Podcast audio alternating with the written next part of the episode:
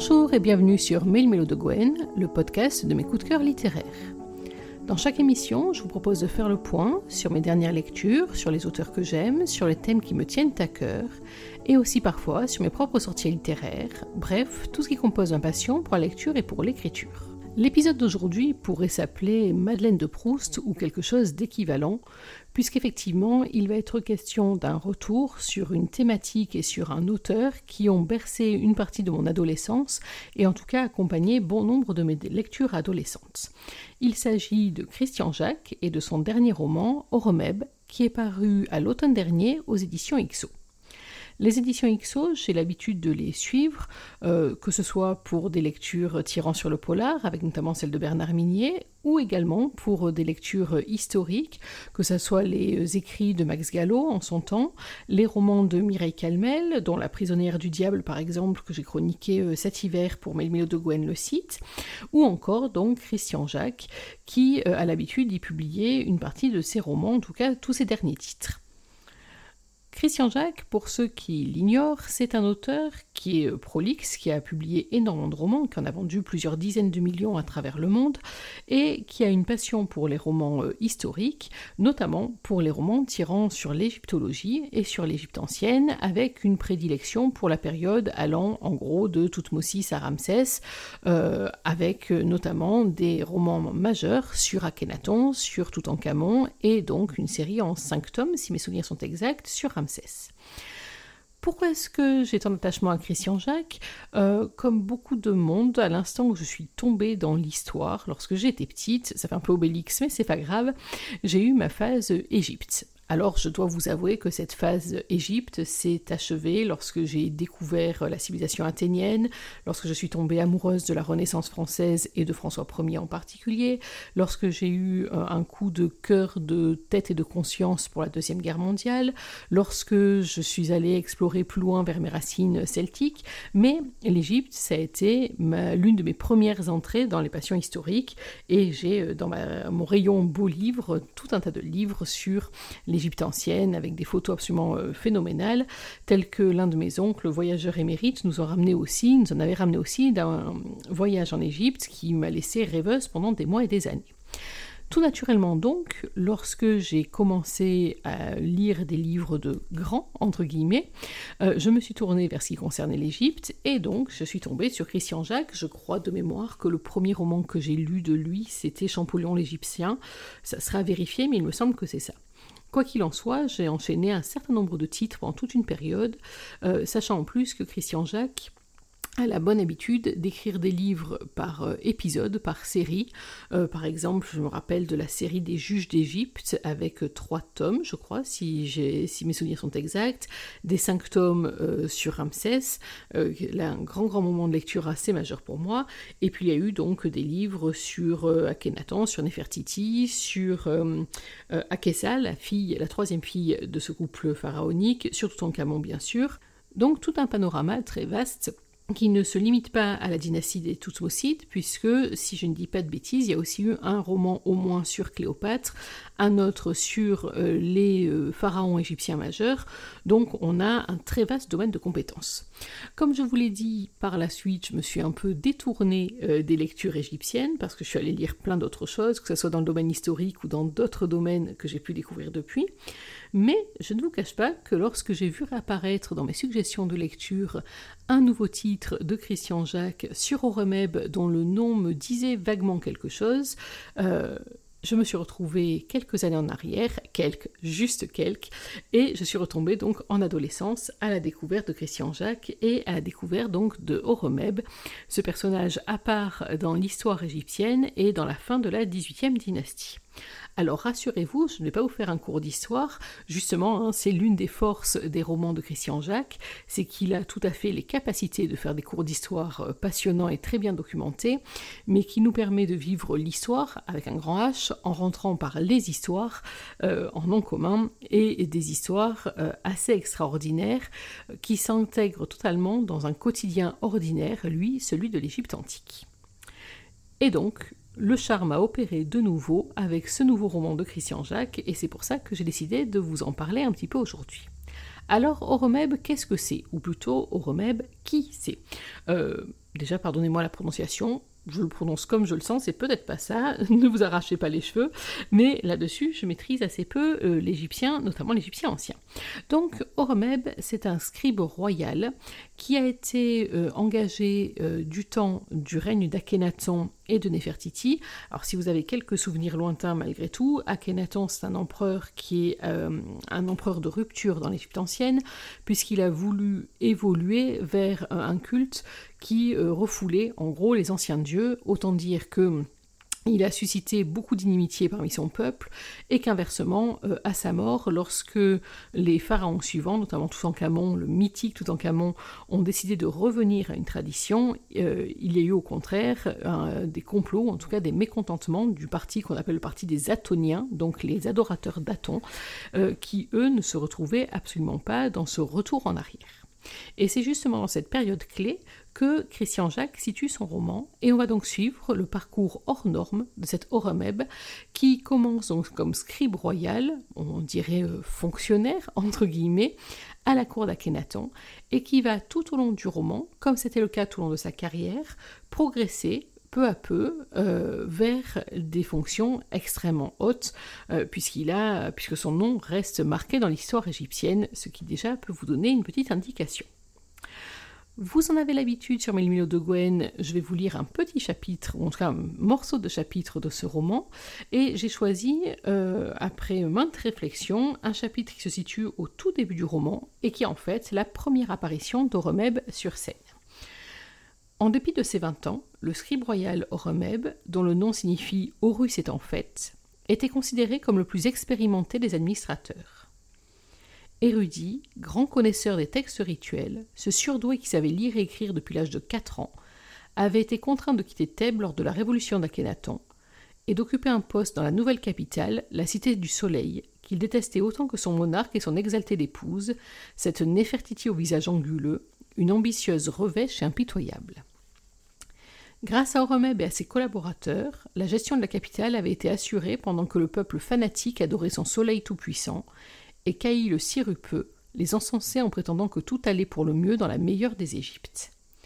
Mais l'astre triomphant s'est transformé en soleil noir et la mort avait frappé. Installé dans une annexe du palais, le bureau de Remeb ne recevait plus d'instructions depuis deux interminables semaines. Tétanisé, Haï tenait-il encore le gouvernail? De multiples rumeurs circulaient. L'une des filles du couple défunt aspirait au pouvoir suprême. L'armée et la police se délitaient. Les actes d'incivilité se multipliaient. Oromeb écrivait un message au Père divin lorsque deux mains douces et parfumées se posèrent sur ses yeux. Si tu cessais de te tracasser et si tu me faisais l'amour. À dix-huit ans, Amenta était l'une des plus jolies femmes de la Cité du Soleil. Vive, spontanée, chaleureuse, la brune aux formes généreuses avait un charme particulier qui lui valait l'attention d'un nombre considérable de mâles. Mais la jeune fille était tombée amoureuse de Remeb, dont l'intelligence la fascinait. En outre, ce vigoureux garçon ignorait la fatigue. Ensemble, ils nageaient volontiers avant de partager l'ivresse de leurs désirs. Nu, Amenta enlaça son époux, lequel ne parvenait jamais à lui résister. Abandonnant son calme et son papyrus, Oromeb se retourna. Sais-tu que l'insurrection ne tardera pas à éclater? Justement, oublions l'avenir. Qui aurait pu la repousser Sous les caresses lentes et délicates du scribe, les seins d'Amenta frémirent. Ni l'un ni l'autre ne songèrent à la gravité du moment, se souciant uniquement de l'éblouissement des sens. Cris et appels au secours les figèrent. Cette fois, Amanta ne put retenir Oromeb qui se précipitait à la fenêtre. Dans la rue, on se battait. Des ouvriers frappaient des employés du scribe royal, lequel s'habilla en hâte, dévala l'escalier et se rua dans la mêlée. Agrippant un agresseur par les cheveux, il le projeta vers ses alliés et libéra deux de ses subordonnés en mauvaise posture. Ça suffit, décréta Oromeb, se plaçant entre les deux camps. Que voulez-vous On crève de faim, cria un des ouvriers. Pas de ration depuis deux jours. Vous, les scribes, vous goinfrez. L'apparition d'Amanta, qui n'aurait pas hésité à se défendre en cas d'agression, calma les esprits. Merci d'apporter du pain, des oignons et de la viande séchée, dit Oromeb en la regardant droit dans les yeux. Sa promptitude fut saluée et le conflit désamorcé. Mais la venue d'un soldat, claudiquant et l'épaule en sang, refroidit l'atmosphère. On s'étripe à la caserne. Il y en a qui veulent incendier le palais. Quoique le scribe royal désapprouvât le gouvernement du défunt couple de souverains, Il ne tolérait aucune atteinte à un emblème de l'institution pharaonique. N'écoutant que son indignation, il courut vers les écuries. Aminta s'en réjouit. C'est ainsi que devait se comporter un responsable digne de ce nom. Une vingtaine de blessés, des armes brisées, un début d'incendie difficile à maîtriser, des invectives, des affrontements entre militaires pro et anti-Aton, entre soldats et policiers, entre forces de l'ordre et civils. La confusion était à son comble quand surgit un char, tiré par deux chevaux, que conduisait Horemeb. Obligeant plusieurs belligérants à s'écarter, il s'immobilisa au cœur du tohubohu. Vous n'êtes que des bêtes stupides, continuez ainsi et vous crèverez tous. Aussi puissante qu'inattendue, cette voix interrompit les hostilités. Un colosse roux fendit les rangs. T'es qui, toi? Horemeb, scribe des recrues. J'ai approuvé ton engagement et celui de vous tous. Vous avez juré obéissance au Pharaon et devez respecter votre parole. Il n'y a plus de chef, personne ne commande, personne n'obéit. Moi, je commande. Toi, tu obéis. Demain, à l'aube, vous aurez un roi, et tout rentrera dans l'ordre. Romain n'avait pas trouvé d'autre argument pour amener un semblant de calme. Intrépide, il n'était même pas certain de réussir cette étape-là. Isolé au milieu de cette meute, il ne résisterait pas longtemps à sa fureur. Mais sa parole porta, il ne lui restait plus qu'à tenir sa promesse. Voilà donc cet extrait qui se passe dans le troisième chapitre du roman. Euh, c'est un extrait que j'ai choisi pour plusieurs euh, raisons. D'abord parce qu'il ne dévoile pas trop de l'intrigue, c'est déjà un bon point. Non, surtout, plus sérieusement, je l'ai choisi parce que c'est la première fois, je vous l'ai dit, que Horemeb euh, apparaît dans l'histoire. Et dans cette première scène, on voit déjà se dessiner énormément d'éléments qui vont ensuite jalonner tout le roman. On devine en Horemeb, on nous le dit même, hein, un érudit, quelqu'un de sage, de savant, euh, qui est très porté sur euh, les rites euh, religieux de l'Égypte polythéiste. Et il y a dans ce roman un certain nombre de scènes qui sont très fortes, des scènes religieuses. Je pense entre autres à la désignation du nouveau pharaon au temple d'Amon, d'Amon, qui est une scène extrêmement forte, ou à toute la préparation des rites funéraires, qui est extrêmement réussie et qui donne lieu à des descriptions qui m'ont beaucoup intéressée. On voit aussi qu'on a là euh, un homme d'action, c'est-à-dire qu'il est bien sûr un administrateur et un administrateur zélé et efficace, mais il est aussi quelqu'un qui est capable de se jeter dans la mêlée. Il va d'ailleurs acquérir le titre de général, et c'est pas juste un titre de pacotille, puisque sous son impulsion, il va réorganiser, euh, du moins c'est ainsi que le roman nous le présente, euh, l'armée, en particulier l'armée de Memphis, qui est très importante dans l'Égypte ancienne parce qu'elle sert de porte de, de face au peuple hittite à côté de, à côté de lui. Et donc, en s'appuyant sur euh, un militaire qui s'appelle Paraménès, euh, il va pouvoir comme ça réorganiser son armée, fortifier l'Égypte, ou en tout cas la sécuriser euh, face à tous ceux qui pourraient profiter de la faiblesse apparente. Et c'est aussi pour ça que je choisis cet extrait-là, pour montrer bien l'état de délitement dans lequel se situe l'Égypte au début du roman. Et encore plus on avance, plus on apprend, et plus on se demande même comment l'Égypte a pu résister à cet instant-là, entre les Hittites au nord euh, les Nubiens au sud. Donc tous ces éléments-là font que euh, en fait va avoir une place non pas prédestinée ou en tout cas qu'il n'a pas projeté lui-même à l'avance, mais qui va juste résulter euh, de son amour inconditionnel pour l'Égypte et euh, de sa volonté de faire au mieux partout où on a besoin de lui. J'ai aussi choisi ce, cet extrait pardon, parce qu'on voit euh, le binôme qu'il forme avec son épouse, Amenta. Euh, c'est un personnage pour lequel j'ai eu beaucoup d'affection tout au long du roman. D'une part, euh, parce qu'on l'a vu, hein, c'est un couple fusionnel, un couple amoureux, on a une très jolie histoire qui se développe entre les deux personnages, euh, mais également c'est une femme qui est euh, loin d'être une femme juste décorative, j'allais dire ça comme ça. Romeb lui fait énormément confiance, il lui confie l'administration de Memphis au moment où lui doit s'éloigner pour tout un tas de raisons, ce qui fait donc qu'ils sont séparés pendant de très longs mois, qu'ils ne peuvent communiquer librement que grâce à l'aide d'un personnage sans du roman, qui s'appelle Le Vieux, qui est un négociant en vin, mais qui est beaucoup plus que ça, avec l'aide de son âne, dont vous découvrirez les particularités euh, assez euh, savoureuses. Mais euh, donc, Amenta, c'est aussi une femme de tête, c'est une femme qui est très investie. En vous en dévoilant un petit peu plus sur l'histoire, euh, elle va profiter de son statut de femme, euh, du fait qu'elle puisse se glisser un peu partout, qu'elle puisse aussi se travestir en femme du peuple euh, et non pas en épouse de grand dignitaire, pour mener une espèce de service de, service secret, on va dire ça comme ça, en tout cas pour être les yeux et les oreilles de Remeb et le mettre en garde sur les plus grands dangers qui le menacent en euh, lui permettant de pouvoir comme ça sauvegarder l'Égypte de ses nombreux ennemis. Nombreux ennemis, des ennemis à l'intérieur, des ennemis à l'extérieur, je l'ai dit tout à l'heure, hein, les Hittites, les Nubiens notamment, les ennemis à l'intérieur, tous ceux qui euh, complotent euh, à chaque début de règne ou même pendant chaque règne. Vous avez entendu parler de Haï, qui était l'un des conseillers d'Akhenaton, qui va devenir l'un des conseillers de Toutankhamon aussi, euh, qui est un personnage assez veule, j'avoue que j'ai pas beaucoup aimé ce personnage-là, qui est un personnage en fait qui prône l'immobilisme du moment que lui s'en tire bien. C'est euh, voilà un personnage qui est vraiment euh, assez, détestable en tout cas. Euh, non, j'exagère, il a une qualité, il se goinfre de gâteau au miel toute la journée. J'avoue qu'il m'a donné des envies de gâteau au miel et de dates de manière assez impressionnante.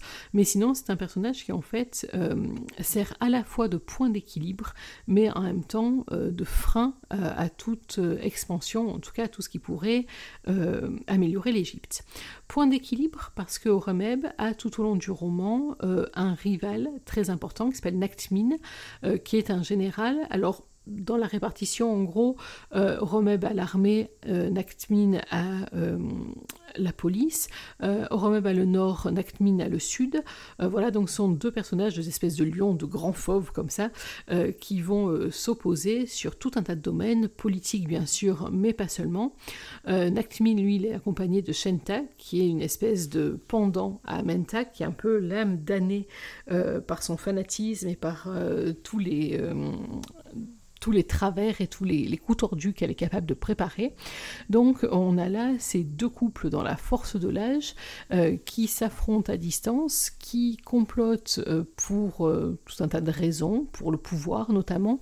alors, comploter pour le pouvoir, l'expression est peut-être maladroite, parce que Horemeb, on a vraiment l'impression tout au long du roman qu'il est presque indifférent pouvoir. La seule chose qui l'intéresse dans le pouvoir, c'est qu'il lui donne les moyens de pouvoir faire mieux pour l'Égypte. Et si je devais faire une critique euh, à ce roman, c'est euh, le fait qu'Oremeb, en fait, il est trop parfait.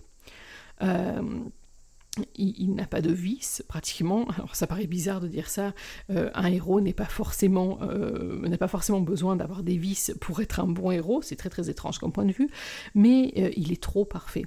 Euh, il est très travailleur, il est érudit, il est très pieux. Euh, l'une des premières préoccupations au début du règne de Toutankhamon, c'est sa demeure d'éternité. Alors c'est vrai que pour les Égyptiens, c'est quelque chose qui compte énormément, c'est une réalité historique, mais euh, c'est vrai que il n'est pas très festif, on va dire ça comme ça. Euh, il est irréprochable dans ses engagements par rapport à son mariage. Il réussit tout ce qu'il entreprend. Ça en est même presque limite agaçant par moment. Euh, on a l'impression que vraiment euh, tout le favorise. on pourrait même dire que les dieux le favorisent tout au long de son trajet, puisque hein, vous avez vu dans l'extrait que je vous ai lu, Horus est en fait, c'est la signification de son nom, mais c'est un peu ça en fait. Tout au long de son trajet, on a l'impression que tout est fait. Alors ça ne veut pas dire qu'il ne rencontre pas des obstacles ça ne veut pas dire qu'il ne rencontre pas euh, des moments où il doute, mais ces doutes sont presque balayés, soit par une bonne discussion, même en forme de remontage de bretelles, oui, oh, bretelles, le terme maladroit, il n'y a pas de bretelles, il y a des pagnes, enfin c'est pas grave, en forme de remontage de pagne, tiens, nouvelle expression de la part d'Amenta, ou parce qu'il a une vision divine, ou parce qu'il a pris une bonne nuit de repos. Oui, la nuit porte conseil. Donc c'est vrai que par moment, c'est presque le, regret que j'ai eu, c'est que j'ai trouvé ce personnage un peu trop lisse et un peu trop héros parfait. Mais sinon, pour le reste, euh, je suis vraiment totalement rentrée dans ce roman. Euh, je l'ai beaucoup aimé pour plusieurs raisons. D'abord, je vous le disais tout à l'heure, parce que ça m'a renvoyé euh, à tout ce qui me passionne en Égypte, à la fois l'histoire, la grande histoire, mais en même temps aussi une histoire plus quotidienne euh, sur la vie des Égyptiens dans l'Antiquité, sur justement, je disais, l'importance de la religion, du culte, euh, entre autres au moment de on a toute une réflexion sur la tombe réelle, la tombe cachée, sur déjà la préoccupation de cette demeure d'éternité, de la protéger des pillards.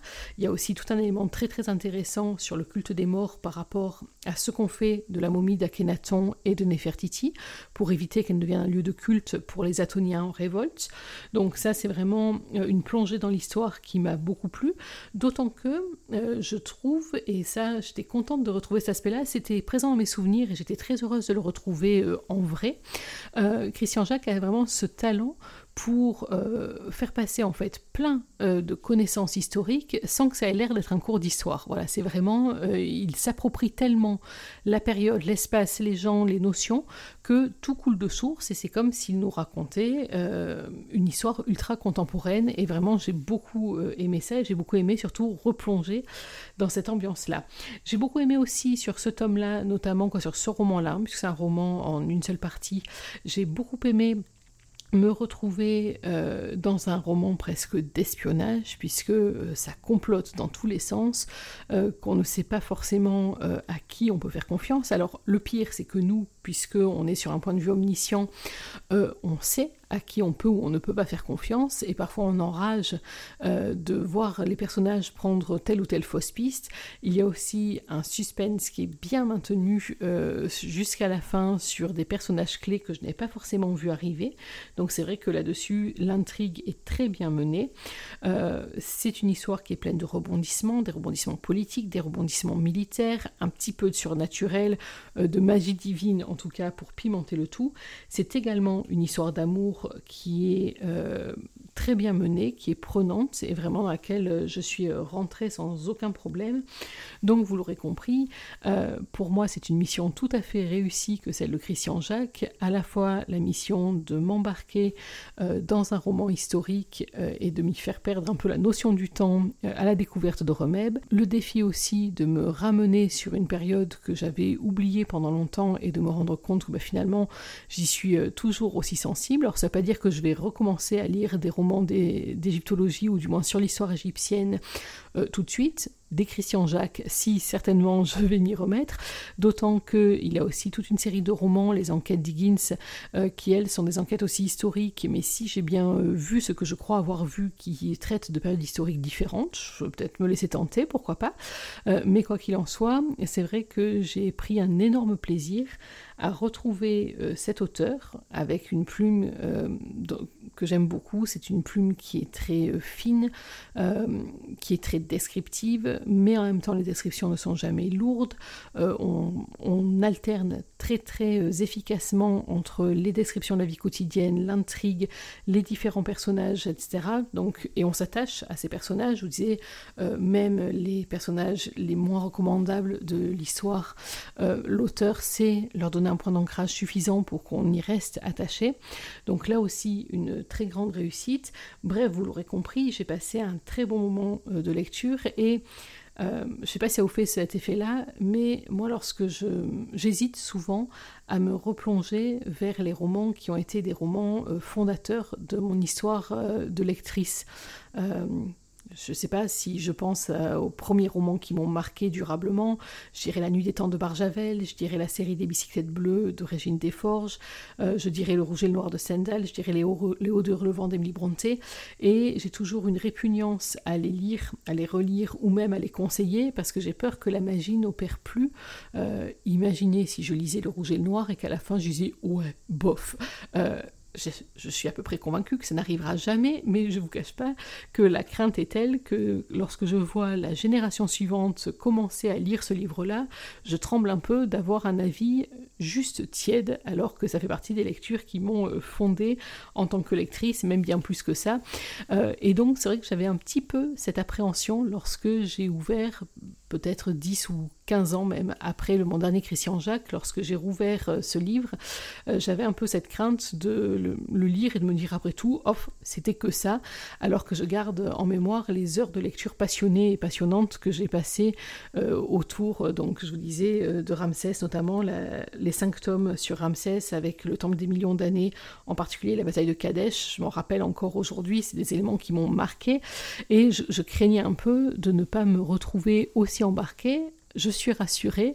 Euh, la magie a totalement opéré de nouveau pour moi. Je ne sais pas si c'est un coup d'Horus euh, ou en tout cas euh, un coup de Christian Jacques. Ça certainement d'un talent qui ne se dément pas je serais incapable de dire si l'écriture a beaucoup changé ou pas par rapport au dernier, euh, au dernier que j'ai lu. En tout cas, j'ai vraiment l'impression, moi, d'avoir juste euh, fermé un livre de chevet, d'avoir rouvert euh, la suite, ou en tout cas une suite logique, avec énormément de naturel et énormément de plaisir aussi.